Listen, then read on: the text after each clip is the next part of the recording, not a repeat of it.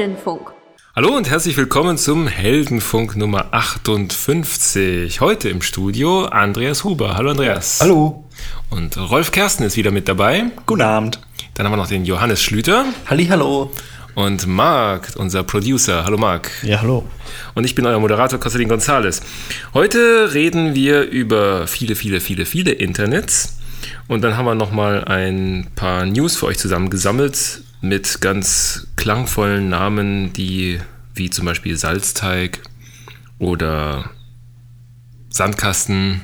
Aber ihr werdet nachher sehen, was es damit alles auf sich hat. Ähm, ja, der Rolf ist da auf ein Thema gestoßen, was so ein bisschen interessant ist, was auch immer wieder mal gern diskutiert wird, nämlich, dass das Internet gar nicht real ist, oder? Ja, Und ich, ich dachte, das wäre jetzt die Realität, aber gut. Ja, ich habe also so eine meiner Lieblingswebseiten, die ja im Heldenfunk, glaube ich, auch schon, schon mehrfach angesprochen wurde, ist hier ted.com, ne? mhm. so Ideas, Ideas Worth Spreading. Da gibt's immer so jede Woche so zwei, drei neue Videos. Und wenn man gerade nicht keine neue Folge von der letzte Bulle auf dem Festplattenrekorder ist, dann gucke ich halt immer gerne diese, diese TED-Videos. Und da war jetzt kürzlich eins genau, der über die vielen verschiedenen Internets geredet hat. Ne? Das mhm. ist also doch eine interessante Entwicklung war, dass also eigentlich ihr Internet so diesen klassischen Broadcast-Ansatz überwunden hat, dass es also irgendwie eine geformte Wahrheit gab, die dann an alle ausgerollt wurde, Fernsehen, Volksempfänger und so weiter. Also es gibt ein, also früher gab es ein Internet, auf das alle drauf geguckt haben. Ja, auf das so alle drauf gucken mussten. Und, so. und, und, äh, mhm. und, dann gab es halt ein Internet, auf das alle irgendwie in gleicher Weise geguckt haben. Wenn mhm. dann halt man, also äh, wenn Konstantin in die Newsgroup gegangen ist und sie gelesen hat, dann sah die halt genau gleich aus, wie als wenn ich in die Newsgroup gegangen bin und Stimmt gelesen doch gar nicht, ich hatte meine Filter. Ja, so ein paar. Ja gut, Leute die Filter waren ja immer unter deiner Kontrolle, ne? Du hast selber. Das waren, das waren deine Filter, genau. Das waren so. deine Filter, ne? Ja. Du hättest ja auch mit Rot-Grün-Brille lesen können oder irgendwie mhm. so etwas. Ja, bei Newsgroup ist ja auch noch die, die Verteilung dazu, dass du, je nachdem auf welchem Server du bist, ja, das stimmt. hinterhergehangen bist. Das stimmt. Aber heute ist es halt dann so, dass zunehmend einfach äh, auch Suchergebnisse ja schon so vorgefiltert werden, dass sie so deinen Vorlieben mhm. entsprechen. Oder dass du bei Facebook nur noch so die Status-Updates von den Leuten richtig siehst oder oben einsortiert bekommst, die du immer gerne liest, wo du gerne kommentierst und so weiter und so Angefangen fort. Angefangen hat das auch alles mit Amazon, oder? Die sind auf jeden Fall gut dabei. Weil ich erinnere mich, dass vor langer, langer, langer, langer Zeit, damals habe ich mal Bücher für meine Mutter bestellt über Amazon von Dick Francis. Der schreibt irgendwie jedes Jahr einen Krimi-Roman, der was mit Pferden, Pferderennen zu tun hat. Und irgendwie hat meine Mutter die ständig alle gelesen. Ähm, und ähm, dann habe ich dreimal bestellt und dann kriegte ich plötzlich von Amazon immer nur auf der, also wenn ich Amazon.com eingegeben habe, oben immer nur Dick Francis Bücher angeboten, die mich überhaupt nicht interessiert hatten. Weil damals schon, das war so Jahrtausendwende, ne, da hat Amazon schon den Trichter gehabt, ähm, ja, bieten wir ihm doch das mal gleich an, weil er das gekauft hat. Genau, und das hatte immer so diesen gewissen Peinlichkeitsfaktor, dass man dann, wenn man dann genau. eben doch mal Dick Francis gekauft hat oder dann halt irgendwie ja, mal nach was gesucht hat. Es hätte schlimmer äh, kommen können. ich bestelle immer gern für Freunde. Dann noch Jahre später auf einmal aufgetaucht ist in seiner, in seiner Amazon-Timeline. Genau, du hattest auch so einen Amazon-Moment, ne? Ja, ich habe mal für eine Kollegin ein Manga-Video mitbestellt und mhm. dann hat Amazon gesehen, dass ich anscheinend ein neues Hobby habe und hat mir meine gesamte Empfehlungsliste komplett mit Mangas gefüllt. Ähm, da habe ich aber dann zum Glück relativ schnell rausgefunden, dass man eben auch gewisse Produkte wieder rauslöschen kann aus den Empfehlungen. Wobei unter Systemhelden ja schon eine häufige Affinität zu japanischen Zeichentrickfilmen vorhanden ist. Was war denn das eigentlich für ein Video? Gott, keine Ahnung. Solange es nicht Hello Kitty oder so gewesen wäre. Nee, so ganz so schlimm war es nicht. Okay. Ja, und in diesem, in diesem TED-Talk wurde halt ein Beispiel gemacht von ähm, der, der, der Präsentator hat gesagt, okay, ich habe, obwohl ja so ein Amerikaner eigentlich nicht gerne darüber redet, ich habe also Freunde sowohl im republikanischen wie auch im demokratischen Lager mhm. und followe quasi beiden über Facebook, aber Facebook vollzieht halt nach, auf wessen Links, die diese Freunde dann wieder weiter posten, ich häufiger draufklicke. Mhm. Und mhm. irgendwann, Tag für Tag für Tag, sehe ich auf einmal nur noch die Updates von den Freunden, die quasi das posten, was ich eh schon denke oder so okay. die, diese, die der Meinung entsprechen, die ich eh schon habe. Ah, Und damit kriege ich halt quasi nicht mehr den, die ganze Meinungsvielfalt des Internets mit, sondern es wird halt vorgefiltert für mich, die ja, News. Das ist, das ist neu, weil, ähm, weil du damit nicht mehr so richtig die Kontrolle darüber hast, welche Äußerungen deiner Freunde du sehen kannst, sondern das erledigt ja Facebook für dich, weil Ja, Facebook genau. ja besser weiß als du, was du von deinen Freunden hören willst. Vielleicht in der Systemheldenwelt, dass dann irgendwann dann die, die sowieso schon einen Apple haben oder dann halt nur noch News davon vorgesetzt kriegen von ihren Freunden, die auch Apples mögen. Ich habe mich auch neulich von einem Kollegen be- darüber belehren lassen, dass der Like-Button richtig böse ist, weil der Like-Button nämlich auch Daten darüber sammelt, was du Für Webseiten Auf auch. welche Webseiten du bist, ohne Also- dass du auf den Button also auch klickst. die, die du nicht erst- geliked hast. Also Erst welche du anschaust und dann nochmal qualifizieren, das Liken. genau. Also die, die du siehst, protokolliert er mit und die, die du likest, auch noch mit dazu. Weil natürlich das auch andere Anbieter haben. Google-Werbung ist überall, macht genau das Gleiche. Ja, Mit klar. Analytics sogar nochmal verstärkt. Ja, ja. Also das ist sicherlich das, das Modell äh, von Google Analytics nochmal eine Spur weiter getrieben. Man versucht hier so ein bisschen Weil du eben die Qualifizierung drin hast. Das mag er wirklich. Genau, wo die Qualifizierung noch mit drin ist. Was natürlich Google nachbauen möchte mit Plus 1. Wobei ich dieses Plus 1, die Plus 1 Idee finde ich ganz nett, aber Wie äh, unterscheidet sich das denn? Ich habe das noch nie in Praxis bewusst Nee, das gesehen. ist ja, das ist ja, ja, das ist ja das Schöne an Plus 1, weil Like ist ja sowas Mainstream-mäßiges, ne? Das ist ja etwas, das kannst du ja Otto Normalverbraucher erklären, so magst du das ja oder nein. Plus 1 ist ja mehr so Subkultur aus der, aus der Geek-Ecke, weil Plus 1 ist so in Mailinglisten oder auch in Newsgroups das probate Mittel, seine Zustimmung in so einer Mailingliste zuzuäußern. Und damit ist es ja wiederum mehr so dieser Geek-Anspruch und weniger dieser Mainstream-Anspruch. naja, ich meine, ist, Aber ist, es ist natürlich klar, dass es einfach nur eine Kopie davon ist und damit zum Verderben verurteilt, weil eins der Gesetze vom Internet ist, der Erste kriegt alles und alle, alle Nachahmer kriegen deswegen sind wir bei Alta Vista alle noch unterwegs. Nein, weil Alta Vista nicht die Alta Google Vista hat ja nicht kapiert, wie nachgeahmt. das mit dem Suchen wirklich funktioniert. Dass du die Suchergebnisse nach dem, also die Idee, dass du die Suchergebnisse nach dem sortierst, was auch wirklich geklickt wird, die kam ja erst mit Google auf, die hat Alta Vista nicht hingekriegt. Aber gut. Ähm, es gibt also viele Internets, nämlich das, was mir Google präsentiert oder Google als Internet verkauft, das, was mir Facebook als Internet verkauft. Ich finde immer wieder diesen Spruch schön, den irgendjemand mal ge- geprägt hat. Facebook ist das neue AOL, nämlich das Ja. Internet für die Leute, die nicht wissen, was das Internet ist. Ja, ja, aber Google ist ja dann auch irgendwo das neue AOL, wenn die dann schon entsprechend deiner, deiner Vorlieben vorfiltern. Mhm. Ist halt auch eine Standardsuchmaschine, nicht mehr ein objektives Portal zum Internet, sondern Wenn halt das je war. dein persönliches eben. Da kommt es darauf an, wie man an seine Inhalte kommt. Und da die, da 90, über 90 Prozent der Leute einfach über Google ihre Inhalte finden, ist das ja natürlich richtig, ja. Ich bin immer dankbar über Inhalte, die mir zugetragen werden, die jetzt vollkommen aus dem äh, aus der Versenkung auftauchen, wo ich nicht im Leben drauf gekommen wäre, danach zu googeln, weil das sind eigentlich die richtigen Impulse. Ja, das ist, glaube ich, die spannende Frage, wie das Internet das liefern kann, weil zunehmend, man, man followt seinen Freunden auf Twitter, man hat seine ASS-Feeds so mit den Dingen, die man gerne liest und wie kriegt man jetzt mal... ist doch tot. Stimmt, ASS ist ja tot, das twittert ja man heutzutage alles nur noch. und äh, ne, aber man hat, also wie kriegt man eben neue Impulse aus dem Kreis, die man, mit dem man sonst nicht, nicht redet. Ne? So der Klass die klassische Cocktailparty, wo man mal jemanden neuen trifft, der ganz was an, ganz andere Dinge macht. Also da, Retweets deiner Freunde, die wieder retweeten und retweeten und dadurch geretweetet wurden. Ja, oder mal ganz fremde Leute an deinen Amazon-Account lassen, was es noch alles für Bücher gibt. Ich, ich, ich bestelle häufiger für fremde Leute. man müsste so diese Amazon-Datenbasis so rotieren lassen, dass man dann aus Versehen die Datenbasis von der User-ID plus 1 bekommt. Ja, ja, oder so von dem WLAN-Netz, die da sonst noch so alle in deinem Umfeld noch so sind. Oder Genau, dann so, dass du mal weißt, was der Bücher. Nachbar so für Bücher bestellt. Man müsste so eine, so eine Invers-Vorschlag, so, sag mir mal irgendwas, was nicht zu meinen bisherigen Sachen passt, weil ich will was Neues entdecken. genau, das Wäre mal ein Vorschlag für Amazon. Das merkt man immer bei Amazon immer dann, so wie bei deinem ähm, Anime heißt das übrigens, Erlebnis. Also Mangas sind ja die Comics zum Blättern und Animes sind die Zeichentrickfilme zum Anschauen. Auf jeden Fall äh, bei diesem Anime-Erlebnis mit Amazon merkt man dann auch immer, wie dankbar Amazon ist für einen neuen Impuls. Das erlebe ich immer wieder mal. Ähm, wenn ich äh, irgendwann mal was ganz Neues recherchiere, dann werde ich nur noch bombardiert von dem Zeug.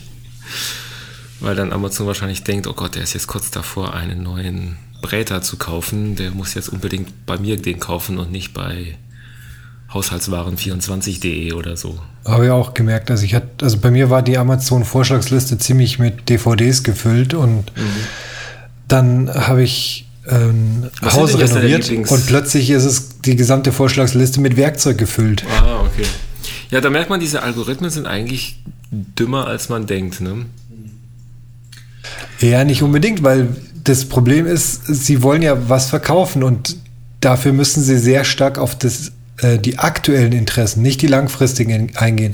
Das heißt, wenn du jetzt einen Hammer kaufst, dann ist es wahrscheinlich am sinnvollsten, dir möglichst auch einen Schraubenzieher an. Äh, ja, äh, aber diesen Schritt geht ja Amazon nicht. Das ist ja der Punkt. Die machen ja nur so, die machen ja so immer noch zu sehr Schrotgewehr-Marketing, indem sie merken, ah, der Huber hat jetzt mal einen Manga gekauft, also bombardiere ich ihn jetzt mit allen Mangas.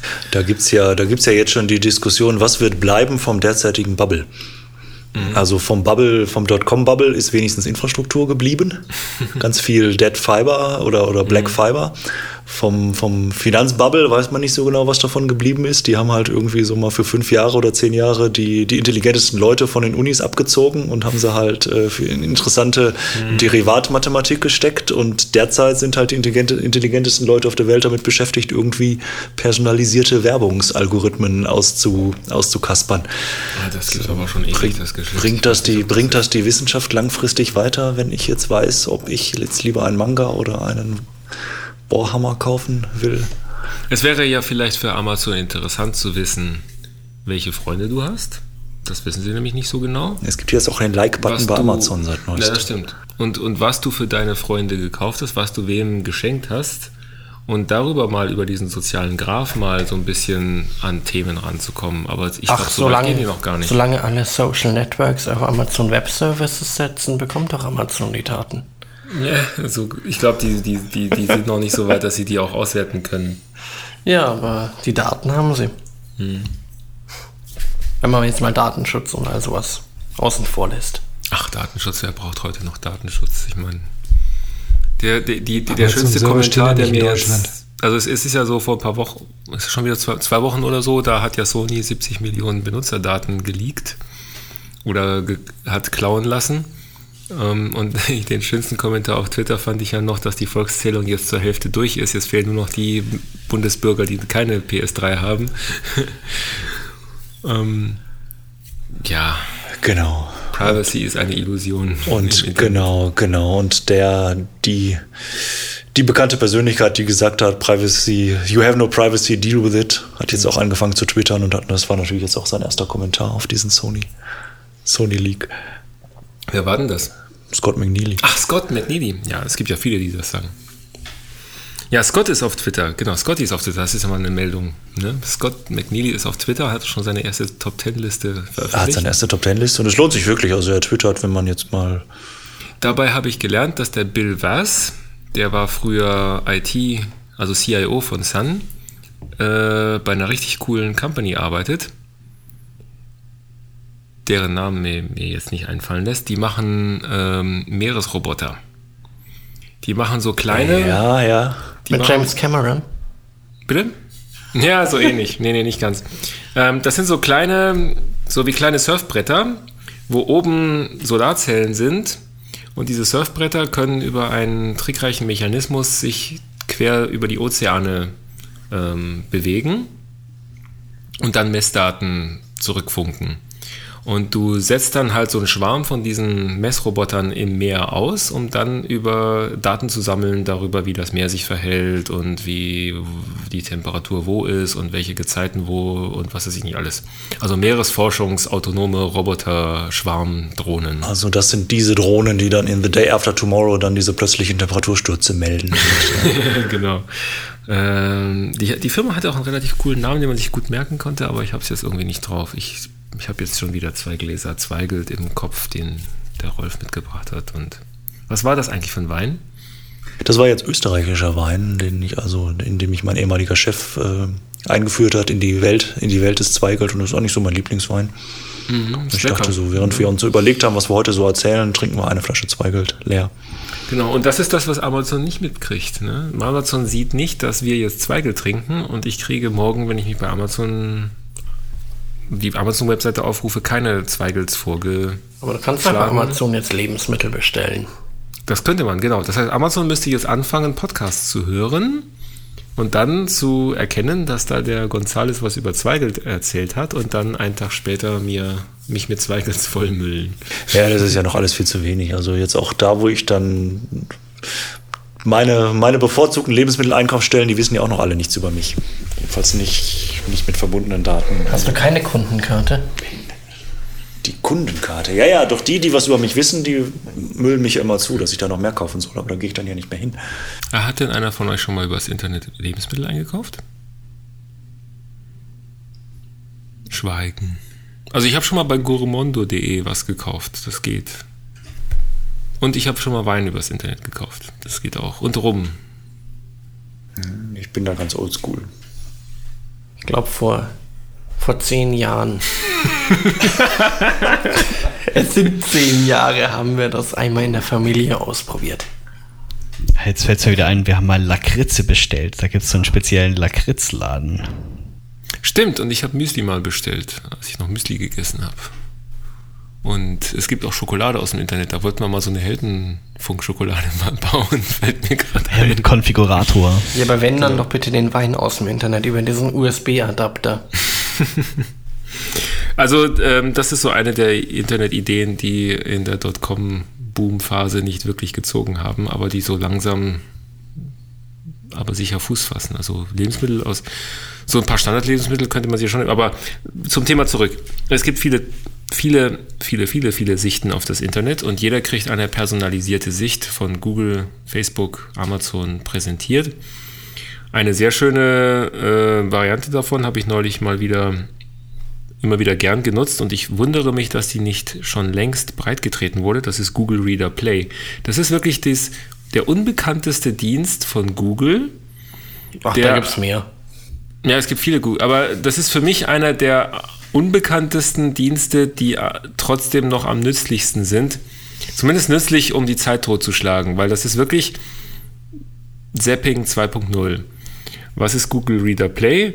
Man gebe in seinen Browser google.com-reader-play ein und ab dann wird man passiv mit Zeug aus dem Internet bombardiert, das Google denkt, was dich interessiert.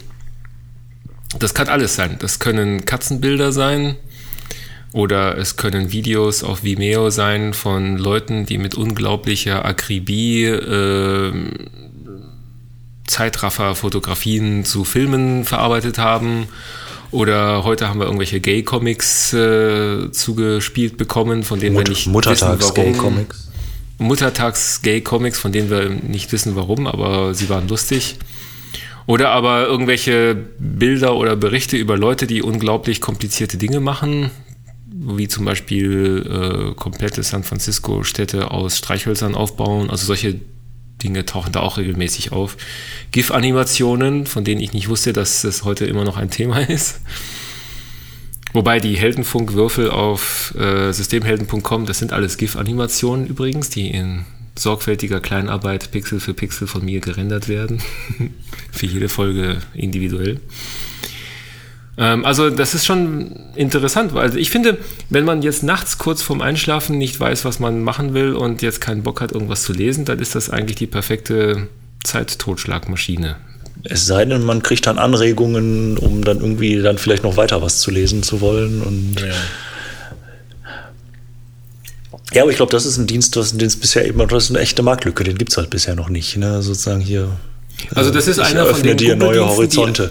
Die, ja, interessanter, interessanter. Also normalerweise braucht Google nur einen neuen Kohleautomaten in einem ihrer Büros aufzustellen und schon ist TechCrunch und Mashable und sowas total dahinter und sagt, Google hat das und das gemacht, oh, guck da drauf. Aber Google Reader Play ist total unter dem Radar. Ich überlege gerade, wie ich darauf gekommen bin. Ich glaube, Google hat mich darauf mal aufmerksam gemacht. Auf Google Reader Play? Ja, ja, irgendwann mal, weil ich benutze gerne Google Reader. Das ist der RSS-Aggregator von Google. Und ich bin mir auch dessen bewusst, dass ich damit Google jede Menge Informationen zur Verfügung stelle, was mich wirklich interessiert. Egal, aber irgendwann meinte Google, ja, guck doch mal dahin. Und dann habe ich mir das angeguckt und dachte, oh cool, das ist ja witzig. Das ist ja wie Zappen im Fernsehen, aber nur halt für Internet-Content. Und das Interessante an den Google Reader Play Content ist, dass das für mich aussieht wie kurierter Content. Sprich, das ist Content, wo sich jemand schon mal drüber den Kopf zerbrochen hat, ist das interessant oder nicht. Weil das ist jetzt kein Zufallscontent, das ist nicht, das ist Content, der aufbereitet wurde, so, das ist ja so ein, so ein spezielles Interface, das in deinem Webbrowser aufgemacht wird, was komplett schwarz ist und wo die Sachen wie in einer Slideshow durchgereicht Bildlich, werden. also für Google TV in Zukunft wahrscheinlich schon mal Ja, so eine, vielleicht so schon eine mal so Vorbereitung. Und ähm, das ist also schon aufbereiteter Content und Content, wo man sich im Hinterkopf denkt, ja, da hat ein Redakteur drüber gesessen und entschieden, dass es irgendwie sinnvoll ist, das mal jemandem zu zeigen. Also das denke ich schon ist, ist interessant. Es ist sicherlich sehr extrem automatisiert, aber ich finde, das ist ein extrem gelungener Dienst, weil man damit irgendwie Impulse kriegt für interessante neue Sachen. Und ähm, das ist natürlich garantiert personalisiert. Also ich kriege garantiert nur das vorgesetzt, von dem Google denkt, dass mich das interessiert. Aber es ist immer wieder Zeug, was ich noch nicht kannte. Das ist auch interessant. Das kriegt Google auch hin. Die kriegen hin, mir was zu liefern, was mich interessiert, aber was ich noch nicht kannte. Die wissen ja auf jeder Webseite, dass du drauf bist. Ja, trotzdem, aber die schaffen es, das so zusammenzusuchen. Aber was meint denn jetzt der Pauschalkugel-Skeptiker dazu? Muss ich noch was sagen? Wo holst du dir denn deine äh, Serendipity, also deine Zufalls... Da gibt es einen klassischen Dienst im Internet, der heißt IRC. Das ist so, so ein Ja, ja. Ding, das weiß. haben andere vor zehn Jahren benutzt. Aber Ich habe es vor 20 Jahren auch schon benutzt. ja, aber zuletzt meine ich. Na, ich habe es aber auch erst vor kurzem wieder benutzt. Also Ja, ich habe dich da mal irgendwann gesehen, stimmt schon. Das heißt, du wartest, bis auf IRC irgendwann mal so ein Link kommt. Ja. Manche Leute hören den Heldenfunk, um neue Impulse zu bekommen. Das geht auch. Also ich kriege die schönsten Impulse auch über Podcasts geliefert. Na, ja, ist das denn jetzt was Schlechtes, wenn jeder nur sein eigenes Internet kriegt, oder ist das wieder Isolation? Ja, also ich würde sagen, es ist so lange schlecht, solange man da halt in seiner eigenen Blase dann auch bleibt. Oder solange da das, ähm, das Internet halt jetzt einem nicht mehr bietet, als jetzt mal der erweiterte Freundeskreis oder die Interessen des erweiterten Freundeskreises dann eh auch bieten. So, also eins der, eins der wertvollen Dinge im Internet finde ich eigentlich, dass man auch wirklich neue Impulse kriegt, an die man sonst nicht gedacht hätte oder über Themen redet, mit denen man sonst eben mit seinen Kumpels nicht reden würde. Ja, das stimmt auch. Also ich, ich muss auch sagen, dass diese ganzen. Du hast jetzt einen Manga bestellt und deswegen bombardiere ich dich jetzt mit allen anderen Mangas Ansatz zu platt und zu einfach und zu unintelligent ist. Ich würde eher erwarten, dass ein solcher Dienst es schafft festzustellen, aha, du hast diese drei O'Reilly-Bücher bestellt, du hast dich dort und dort rumgetrieben, daraus schließe ich, dass du Sys-Admin bist und wir wissen, dass die meisten Sys-Admins auf Heavy Metal stehen, deswegen empfehle ich dir jetzt mal das neue Album von Dream Theater oder sowas, ne? Das wäre doch mal intelligent. Und ich glaube, dass diese Art von Daten mit wenig Aufwand auch machbar sind. Also ich glaube nicht, dass man da viel zusätzlich machen müsste, um auf diese Art Schlussfolgerung zu kommen. Sprich, genau diese Rolle zu erfüllen, dir zu sagen, was in deinem Leben noch fehlt. So, hallo Rolf, du hast jetzt 9 out of 10 Klischees erfüllt. Komm, jetzt kaufen wir noch die das auf dich Zehntel. zutreffen. Klischee Nummer 10 hast du aber noch nicht gefunden. Und das ist jetzt irgendwie Mangas von Robotern, die sich gegen äh, Kuscheltiere prügeln. Dann kommst du auf den nächsten Level. Dann schlagen wir die Dinge vor, die jetzt dir noch völlig. Genau. Aber wenn, wenn, du- wenn das so einfach ist, ich glaube, Google und Amazon stellen dich gerne ein. Ich glaube nicht, dass das so schwierig ist, eh, weil es gab ja diese eine Forschergruppe, die Unglaubliches über Twitter herausgefunden hat. Also es gab ja diese eine, es gibt eine Forschergruppe aus irgendeiner dieser Universitäten, ich weiß nie, immer nie, ob das jetzt Berkeley oder Cambridge oder MIT oder MIT oder einer von denen halt. Und die haben ähm, ganz unschuldig angefangen bei Twitter jede Twitter-Meldung zu kategorisieren, ob das jetzt eine positive Meldung war, weil da positive Wörter vorkamen, wie good oder love oder nice oder sowas. Rick Astley. Oder schlechte Meldungen, das sind wir schon mal bei schlechten Meldungen. Oder ob diese Twitter-Meldung eher schlechte Gefühle hervorgerufen hat, wie bad oder ugly oder hate oder was auch immer. Und haben ganz einfach mit ein neuronales Netzwerk gebaut, was diese ganzen Twitter-Meldungen, die über Twitter so reinrauschen, analysiert hat. Und irgendwann haben sie festgestellt, dass die Gefühlskurve, die sie dadurch aus Twitter herausgekriegt haben, also das ist, es gibt da so eine Feeling-Kurve, ob Twitter sich gerade gut fühlt oder ob Twitter sich gerade schlecht fühlt. Diese Gefühlskurve korrelierte mit über 50 Prozent mit dem S&P 500. Und zwar fünf Tage im Voraus. Und das war natürlich ein interessanter Punkt. Und äh, also wenn Wissenschaftler in der Lage sind, genau das zu korrelieren, dann sollte es ja ein leichtes sein für Amazon und für Google herauszufinden, welches der zehn Klischees du noch nicht erfüllt hast als Systemheld und dir dann das Richtige dazu zu bieten. Wobei ich natürlich auch gestehen muss, ich habe auch schon viele, viele, viele Lieblingsbands über Amazon gefunden, über genau diesen, du hast das und das gekauft, also interessiert dich vielleicht das Mechanismus. Mhm. Also ein zweischneidiges Schwert mit diesen privaten Internets. Genau, man kann es richtig machen oder auch nicht. Tja, in diesen Stunden kam ja auch die Meldung, dass Skype durch Microsoft gekauft wurde. Und die Systemhelden fragen sich jetzt natürlich, muss ich jetzt meinen Skype-Account löschen? Und welche Alternative gibt es jetzt zu Skype? Oder mache ich, oder bin Auch ich. Besser als es Google gekauft hätte. Oder lebe ich jetzt damit, dass ich jetzt eine doch ein, äh, eine Windows Live ID demnächst habe? Ähm, dabei fällt mir, ein, es gibt eigentlich keine wirkliche Alternative zu Skype, zumindest zum Internettelefonieren, außer jetzt so Google. Google Talk. Das ja keiner benutzt, so wie Google Buzz oder so. Also, also Google Talk ist erstmal nur ein Chatdienst. Das ist Also- normale XMPP-Chat, Da hat Microsoft Der schon einen guten Fang gemacht. Voice-Funktion ähm, erweitert ist. die ich noch nie benutzt habe. Ja, was aber mir- das ist ja Gibt es da, auch, gibt's da auch für Europäer eine Brücke in das normale Sprach? das ist der Teil, der noch fehlt. Ah, okay. Den gibt es in den USA, aber nicht hier. Egal. Ähm, ja, was wird jetzt aus Skype? Also ich kenne zufällig den CTO von Skype, den müsste ich jetzt mal anskypen, hehe, und ihn dann jetzt fragen, wie er sich jetzt als Microsoft-Mitarbeiter fühlt, wo ich genau weiß, dass er ein extremer Gegner von Microsoft ist, aber gut, die Zeiten ändern sich. Ähm, ja, was wird jetzt aus Skype? Ist das jetzt nur noch eine Der Werbeplattform? Klingelton wird geändert. Wenn dich jetzt einer anskypt, macht's Bing, Bing, Bing. Ja. Oder du kriegst irgendeine Melodie von Brian Eno. Ja, ich glaube ja, Microsoft ist einfach nicht mehr böse. Ich meine, Microsoft hat schon längst die Machtposition verloren, böse zu sein und damit ist jetzt das eigentlich, also ist es, würde ich dem Johannes zustimmen, ist es eigentlich äh, sozusagen, wenn Google Skype bekommen hätte, wäre es äh, interessanter darüber zu diskutieren, als wenn Microsoft es bekommen hatte, weil für Microsoft ist es halt jetzt ein weiterer Dienst. Also ich würde jetzt, also ich wäre vor wenigen Monaten noch deiner Meinung gewesen, als Ray Ozzy noch der CTO von Microsoft war, aber seit Ray Ozzy nicht mehr da ist, ist Microsoft für mich so ein bisschen kopflos.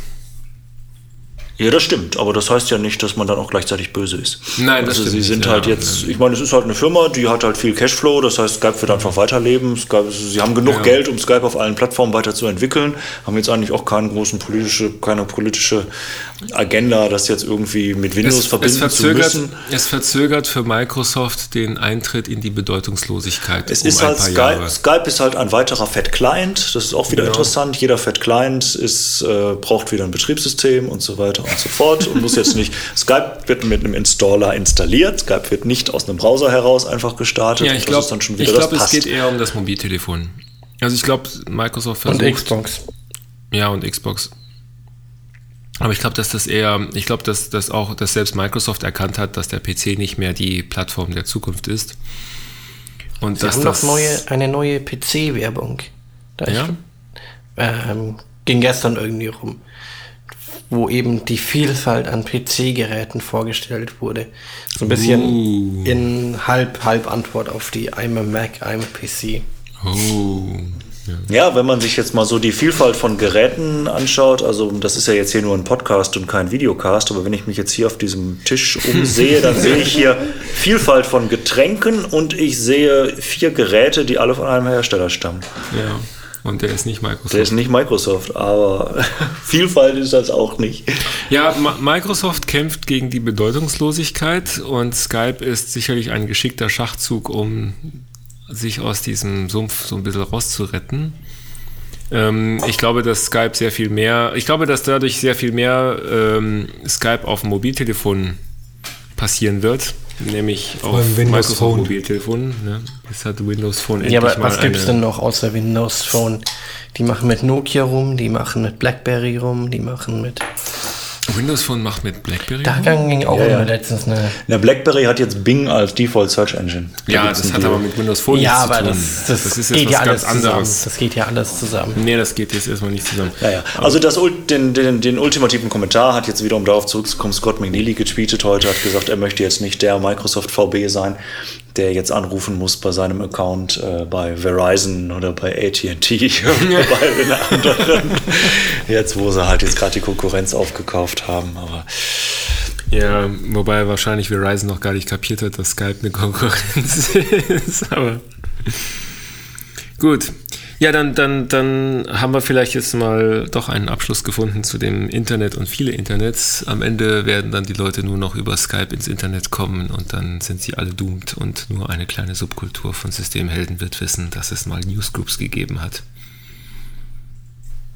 ein andere Kommunikationsmittel als Skype-Chat Und Facebook. und Facebook. Also wenn wir schon die Welt in Gut und Böse einteilen, dann bin ich immer noch der Meinung, dass Google gerade noch knapp an der Grenze des Guten ist, wohingegen Facebook richtig böse ist, aber das ist vielleicht eher was für die nächste Heldenfunkfolge, bevor jetzt... Facebook ist auf jeden Fall viel mehr dran, die Leute auf die Plattform dauerhaft zu ziehen und alles auf die Plattform einzuziehen. Ja, die machen dieses Walled Garden Ding und ähm, Eben AOL. ich kenne genügend Facebook-Zombies im Freundeskreis, die jetzt Farmville spielen und deren Leben nur noch aus Klick und Nachrichten Klick, nur über Facebook, Nachrichten. Die, genau, die denken, dass Facebook das Internet ist. Also das ist schon Ja, AOL. wenn man so weit ist. Das ist wie AOL, genau. Ja, wir haben noch so ein paar ähm, News gefunden. Der Johannes fand eine sehr schöne Meldung, ähm, die sehr gut zu Systemhelden passt, nämlich die Meldung aus dem Coyote-Magazin.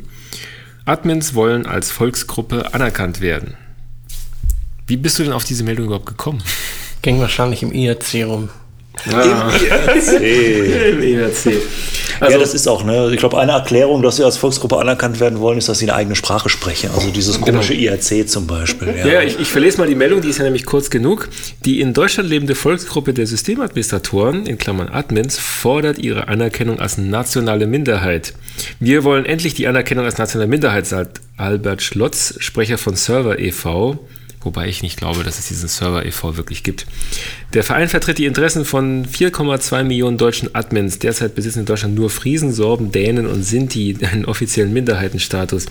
Die Admins erfüllen alle Voraussetzungen des EU-Abkommens zum Schutz nationaler Minderheiten, sagt Schlotz. Sie leben in angestammten Siedlungsgebieten, den Serverräumen. Sie pflegen eigene Bräuche wie Linux-Distributionen und sprechen eigene Sprachen wie Perl oder PHP. Als anerkannte Volksgruppe würden Admins besonderen Schutz des Staates genießen. Dazu gehören beispielsweise die Befreiung ihrer Parteien von der 5%-Hürde. Das wäre mal natürlich eine, Der Nord, ein der Nord, Loophole der für die Nord, Piratenpartei. Der ne? Nordschleswigsche Adminverband, ja. Genau, ein Loophole für die Piratenpartei. Ähm, oder zweisprachige Straßenschilder. Das wäre natürlich cool, wenn wir dann alle Straßenschilder auch noch so kriegen würden. Und der, der Andi hat jetzt auch gleich den passenden Geek and Poke Cartoon gefunden. 1999 meinte Your Dad Internet, do you mean that little e on my computer? Genau. Und die Version von 2011 ist Internet, do you mean that little f on my computer? ja, das passt wie die Faust aufs Auge. Ja, also Admins als eigene Minderheitenvolksgruppe. Und eine radikale Minderheit unter den Admins geht sogar noch weiter. Sie will eine umfassende Autonomie und dazu Deutschland in zwei Partitionen aufteilen. und sowas findet man im IRC. Ja, ja, das ist natürlich. Ja, die Primary Partition und die Extended Partition. Ja. ja, sehr schöne Meldung. Ähm, passt auch gut zu dem ähm, Cisco-Werbevideo. Wir werden jetzt nicht von Cisco gesponsert, wir kriegen jetzt kein Geld von Cisco. Obwohl David Yen jetzt der neue Serverchef von Cisco geworden ist. Und David Yen ist ja, ja, ja, David Yen hat ja durchaus Yen, einen, einen Ultraspark. Äh, Der alte Vater von Spark. Der alte Vater von Spark, Eigentlich ja. Busfahrer sein wollte genau. Und jetzt doch wieder bei Der Cisco ist bei Juniper zwischen, äh, war ja bei Juniper zwischenzeitlich und Mhm. ist, jetzt, ist jetzt zu Cisco gegangen heute. Ja, und Cisco hat eigentlich ein sehr schönes Video gedreht, was so ein bisschen Systemhelden-Charakter hat. Und bei diesem Video, das auch wieder der Johannes im IRC gefunden hat, Wo während sonst? andere auf Google Reader Play ihre Zeit vergeuden. Ähm, und in diesem schönen, wirklich schönen Cisco-Video geht es darum, dass die Welt irgendwann mal keine IP-Adressen mehr hat. Und die letzten drei IP-Adressen werden halt von militanten Bürohengsten gehortet und gegen unglaubliche Dienste Naturalien, unglaubliche Naturalien ausgetauscht. ausgetauscht. Da posten wir natürlich den Link da drauf auf systemhelden.com. Und um beim Technikthema zu bleiben, hat der Rolf jetzt auch noch wieder ein Video ausgegraben. Der hat ja auch so kleine Kinder. Und da geht es um Salzteig. Und damit lösen wir unser Salzteig Genau. Auf. Was ist genau. eigentlich, was es denn mit Salzteig auf sich? Mit Salzteig, also wenn man so Kindern Schaltungen nahebringen will, dann hat man früher, also so als wir klein waren, hat man sich irgendwie ja lange, lange Wunschlisten schreiben müssen, dass man dann zu Weihnachten und zum Geburtstag den Kosmos Elektrokasten bekommen hat, mit dem man dann irgendwann einen ähm, Radioverstärker bauen konnte. Oder äh, der Andi hat Philips. sogar einen Laser damit gebaut, hat er erzählt. mein, und, mein äh, Kasten war von Philips sogar. Hm. und heutzutage geht das also alles viel einfacher. Also hätte man da hätte es damals auch schon machen können. Aber heutzutage geht es einfacher, weil nämlich Salzteig leitet. Und, Ah, ist auch Salz drin und genau. Wasser. Mhm. Und äh, Zuckerteig, also Zuckerteig mit ähm, destilliertem Wasser dient als Isolator. Und dann hat man also schon mal, dann hat man schon mal Gu, was leitet, was man irgendwie formen kann. Und man Ah. hat halt äh, einen Isolator, den man irgendwie formen kann. Und daraus kann man ja äh, theoretisch alles bauen. Muss man auch eine Batterie anschließen und kann dann irgendwie so kleine Glühbirnchen reinstecken in diesen Teig. Da kann man ja auch dann reinstecken. Das ist ja so wie Knetmasse. Mhm. Nur man kann so ein kleines Propellerchen reinstecken. Dann kann man halt die tollsten Sachen draus bauen. Eine Reinschaltung, Parallelschaltung, kann dann sehen, läuft der Propeller schneller oder langsamer, wenn man mehrere parallel steckt und all so etwas. Alles halt mit Teig. Und das ist ziemlich cool. Auch so ein TED-Video. Mhm. Das ist halt quasi mein Google Reader Play, ist immer auf diese TED zu gucken. Ja. Und, das hält dann auch durch, wenn ich das einmal durchbacke, damit es fest wird. Ne, das glaube Ich ich, glaube, wenn dann, das das glaube ich ist, dann ist eher nicht. mit Ist-. Also man kann dann keine dauerhaften Schaltungen damit machen. ne? Das doch blöd. obwohl jetzt, wo habe ich denn das gefunden? Da hat doch jetzt irgendeiner einen Toaster gebaut, nur aus Ja. Materialien, die er sich selber, ähm, die er sich irgendwie selber gefertigt hat. Ja, das war ein richtig fieses Projekt, weil das war wirklich aufwendig, ja. Und das sah so ein bisschen, am Ende sah dieser Toaster so aus, als ob er ihn irgendwie selber gebacken hätte. Die aus Materialien, die er nur selber gebaut hat. Der hat Ja, seine ähm, Atome selber zusammen. Ja, aber den- nein, aus, den- aus Dingen, die du in der Natur findest. Also Kunststoff aus der Natur, das ist ja schon mal so nicht ganz trivial. genau, also du, du rennst raus in den Wald und hast den Auftrag, einen Toaster zu bauen. Wie machst du das? Also wie, wie, wo holst du das Eisen her, um halt daraus Oder irgendwie dieses, Kupfer dieses. Gitter da oder also die Heizstäbe zu schmieden oder so. Das ist halt, da hat er, glaube ich, ein Jahr lang gebastelt. Das war ein Engländer, so ein exzentrischer wahrscheinlich wieder.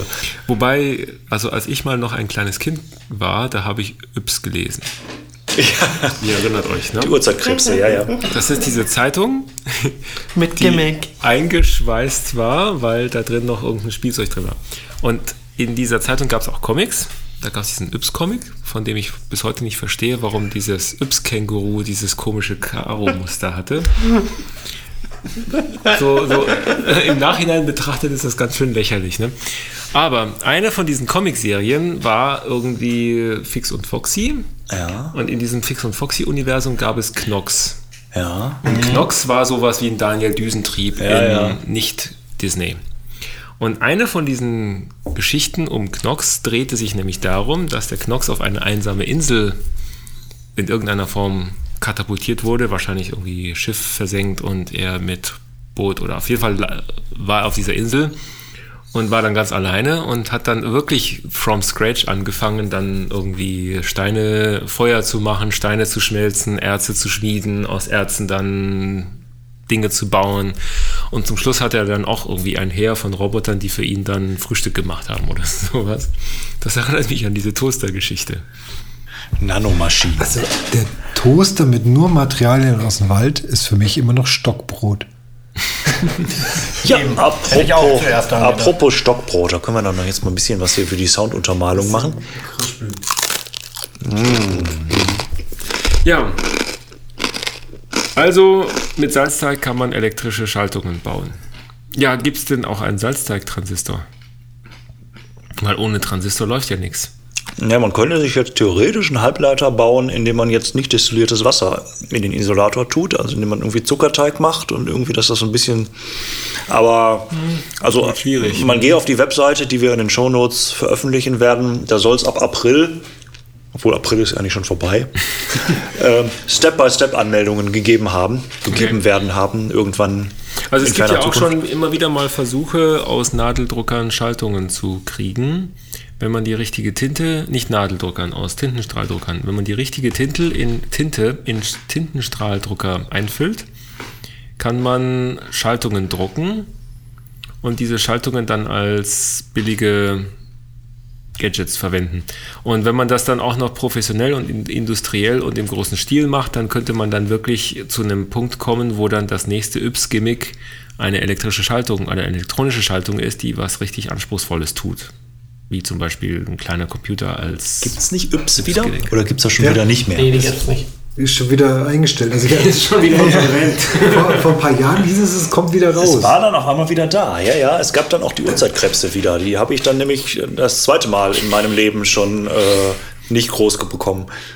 Also meine Ur- Urzeitkrebse, die sind, die, die haben Partys gefeiert, die waren gut. Die, Nee, bei mir hat nur einer überlebt. Als ich klein war, hat nur einer überlebt und jetzt, als ich groß war, hat gar keiner, ist gar keiner groß geworden. achso, hm. Tja, die du sollst du auch nicht in die Mikrowelle tun, also.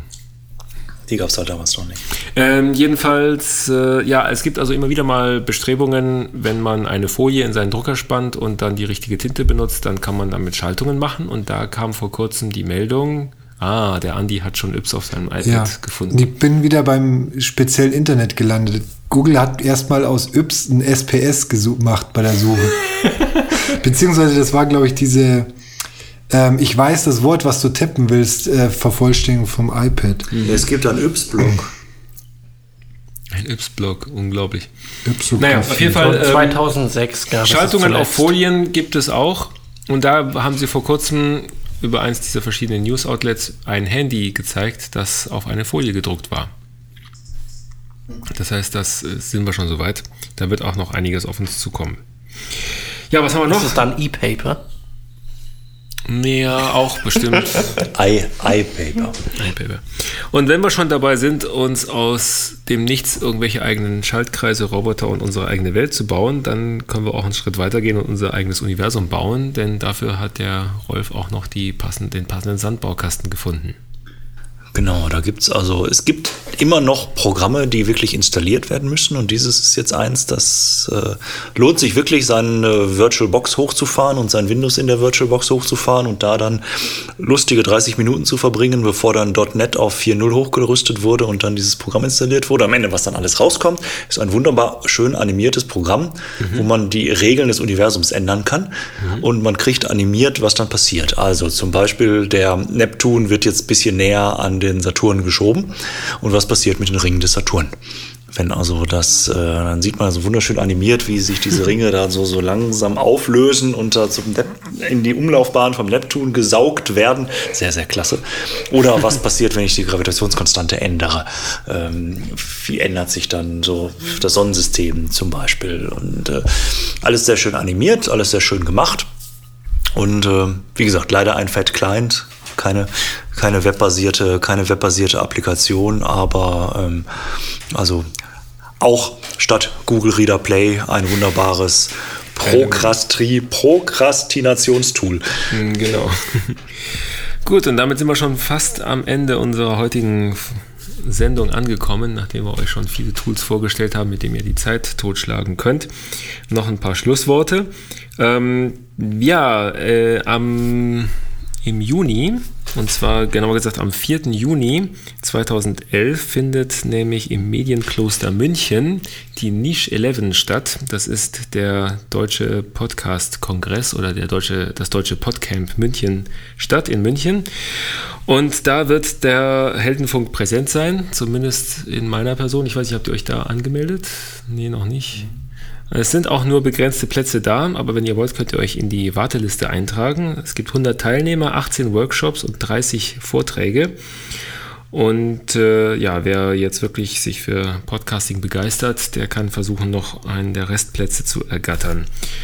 Ansonsten, ähm, ja, hier noch der Hinweis auf den Heldenfeed. Ihr erinnert euch, der Heldenfeed ist ein RSS-Feed, in dem ja, Systemhelden-Blogs aggregiert werden. Jeder von euch kann sich da anmelden. Jeder von euch, der bloggt, der braucht nur eine Mail an kontakt.systemhelden.com zu schreiben. Und diese Woche haben wir dann auch schon drei oder vier neue Einträge im Heldenfeed begrüßen dürfen. Das heißt also, schaut mal rein auf systemhelden.com, abonniert den Heldenfeed und schaut, was da die Systemhelden so alles bloggen. Und wenn ihr selber bloggt, dann meldet euer Blog an. Wir waren inzwischen auch fleißig und haben nach dem Umzug von ähm, WordPress nach Drupal und von dem alten Provider auf den neuen Provider und überhaupt ähm, die alten Folgen wieder ausgepackt. Jetzt sind alle Folgen bis Folge 30 wieder online. Das bedeutet natürlich auch, dass wir jetzt noch 30 Folgen vor uns haben, die wir wieder online bringen müssen. Aber bei jeder Folge geben wir uns immer Mühe, die richtig auszupacken und sauber einzupflegen. Deswegen habt noch ein bisschen Geduld. Ähm, ja, und ansonsten Feedback schickt ihr uns bitte an kontakt.systemhelden.com. Da wäre jetzt auch mal so ein Thema für die nächste Folge. Was ist jetzt eigentlich in eurem Systemhelden-Dasein anders, dadurch, dass wir es jetzt viel mehr mit Clouds zu tun haben? Das ist so eine Idee, die so geistert. Wir haben jetzt ein paar Mal über Clouds geredet. Wir haben heute darüber geredet, wie das Internet immer verschiedene Gesichter für jeden hat. Wie geht ihr damit eigentlich im täglichen Geschäft als Systemhelden um? Hat sich euer Job dadurch geändert, dass ihr gar keinen Zugriff mehr auf die Maschinen habt. Also heute habe ich mal mit Ottmar nix ähm, Mittag gegessen und der erzählte mir, dass er gar nicht mehr an seinen IBM Power-Maschinen rumschrauben darf, weil das irgendwie im Servicevertrag so steht und andere Leute haben ihre Server irgendwo im Cloud-Rechenzentrum vergraben. Ähm, Wäre vielleicht mal nett, dazu mal so ein paar Perspektiven zu bekommen. Also, Feedback an kontakt.systemhelden bekommen. Shownotes findet ihr auf systemhelden.com mit allen Links dazu und damit haben wir es, glaube ich, für heute, oder? Damit haben wir es für heute. Können wir uns der Weinprobe wieder widmen. Genau. Tschüss.